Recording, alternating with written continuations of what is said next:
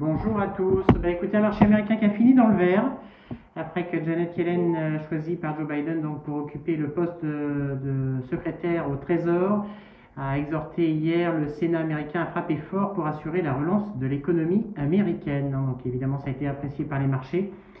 Un indice d'eau qui a progressé de 0,38%, un S&P 0,8% et un Nasdaq en progression de 1,50%. Du reste, Janet Yellen a souligné la nécessité de reconstruire l'économie, indiquant que son rôle en tant que secrétaire au Trésor serait euh, euh, d'aider les Américains à faire face aux derniers mois de l'épidémie. J'en viens tout de suite aux valeurs. Tout d'abord, le, titre General Motors qui a progressé de quasiment 10% hier, l'une des plus fortes hausses du S&P 500 après l'annonce d'un partenariat de long terme entre euh, sa filiale Cruise et Microsoft pour accélérer la commercialisation de véhicules autonomes. Du reste, Microsoft a progressé là aussi de 1,8%. Boeing, euh, deux bonnes nouvelles puisque euh, le titre, euh, le, Canada pardon, devrait lever aujourd'hui l'interdiction de vol visant son 737 MAX et également l'Agence européenne de la sécurité aérienne délivrera la semaine prochaine une nouvelle autorisation de vol pour le 737 MAX. Euh, conséquence, donc le titre Boeing a progressé de 3,1% hier à la clôture. Goldman Sachs.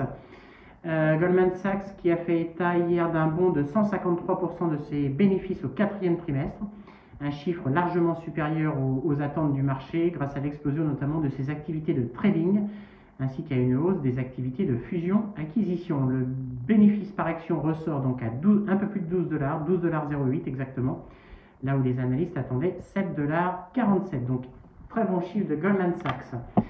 En revanche, des chiffres un peu moins bons pour Bank of America, puisque euh, le groupe a fait état d'une baisse moins marquée que prévu de son bénéfice net au quatrième trimestre, le dynamisme de ses activités de trading euh, ayant tout de même compensé le recul de ses activités de banque de détail. Le bénéfice par action ressort légèrement supérieur aux attentes, mais ça reste tout de même un peu décevant puisqu'il ressort à 59 cents là où on attendait 55 cents. Euh, mais ces 59 cents sont à comparer aux 74 cents de bénéfices par action un an plus tôt. FedEx euh, qui a annoncé une mauvaise nouvelle en Europe puisque FedEx prévoit de supprimer jusqu'à 6300 postes, évidemment en lien avec la crise du coronavirus. Ford, où l'autorité nationale américaine de sécurité routière a ordonné à Ford de rappeler 3 millions de véhicules équipés d'airbags potentiellement défectueux.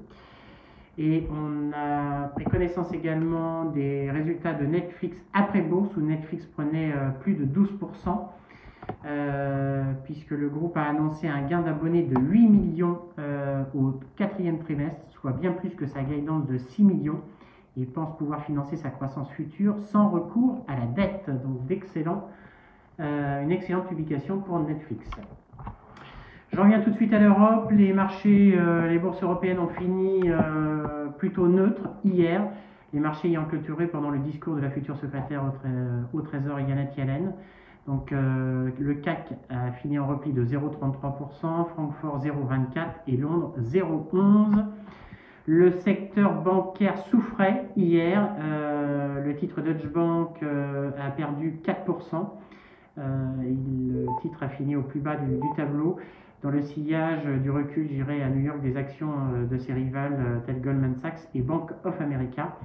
Du reste, le titre Deutsche Bank n'a pas été la, seule, n'a pas été le seul à, à en pâtir, à l'image de Société Générale qui a perdu 2,39, Crédit Agricole 2,24 et BNP 1,55 de baisse. Alstom, où on avait commenté euh, les publications, Alstom a été la plus forte hausse du CAC 40, euh, en hausse de 6%, après avoir publié un chiffre d'affaires en progression de 2% à périmètre et taux de change constant. Deux, trois nouvelles sur des valeurs. Atos, Atos et IBM renforcent une alliance stratégique euh, mondiale visant à aider les entreprises à accélérer leur transformation numérique et optimiser leur processus métier. Mais on n'a pas euh, de guidance communiquée par euh, cette future alliance. Et j'en finirai avec Fnac Darty qui prévoit pour 2021 une légère croissance du chiffre d'affaires et du résultat opérationnel courant par rapport à 2020, après la publication d'une estimation rassurante de ses ventes de l'exercice écoulé porté par une forte dynamique au quatrième trimestre et une solide croissance des ventes en ligne. Voilà sur le front européen et américain. J'ai tout de suite la parole à Nantes pour les mid small. Bonjour, je commence avec euh, Hoffman Green, pionnier du ciment décarboné, qui annonce avoir lancé la construction de son deuxième site de production à côté du premier site en Vendée. Il aura une capacité de production de 250 000 tonnes par an. Le budget de ce deuxième site est estimé à 22 millions d'euros et sa mise en service est prévue au second semestre 2022. Euh, c'est en ligne avec le plan industriel de la société. Virbac, le groupe de santé animale, affiche sur l'ensemble de l'année 2020 un chiffre d'affaires de 934 millions d'euros, en hausse de 1,8%, hors Sentinelle, la marque Sentinelle ayant été cédée en juillet dernier. Euh, sans l'effet défavorable des taux de change, le chiffre d'affaires a progressé de 5,7%. C'est l'Europe et la, zone Asie-Pacifique qui ont tiré la croissance et ces résultats sont en ligne avec les attentes du marché. Et pour 2021, Virbac anticipe une croissance du chiffre d'affaires à taux et périmètre constant, compris entre 3 et 5 euh, Nicox, société spécialisée en ophtalmologie, fait état de son chiffre d'affaires pour le quatrième trimestre 2020. Il s'élève à 5,8 millions d'euros. Le chiffre d'affaires pour l'année 2020 euh, est lui de 8,9 millions d'euros et la trésorerie au 31-12-2020 euh, s'élève à 47,8 millions d'euros. Euh, Nicox va initier deux grandes études cliniques, Denali, la deuxième étude de phase 3 dans le glaucome, et l'étude Mississippi, une étude de phase 2B dans la blépharite. Voilà pour Nantes ce.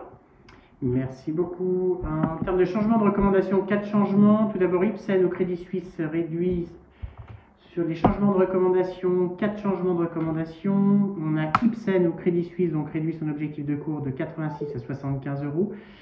Sur Sanofi au Crédit Suisse, réduit son objectif de cours de 105 à 96.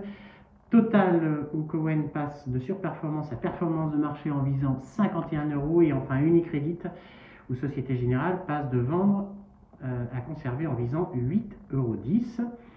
L'agenda du jour, c'est un agenda européen notamment avec euh, l'inflation en Europe à 11h, pas de chiffres euh, macro à attendre aux États-Unis. En revanche, bien évidemment, c'est la prise de fonction du 46e président aux États-Unis, à savoir Joe Biden. Lionel, on te laisse la parole pour la partie technique.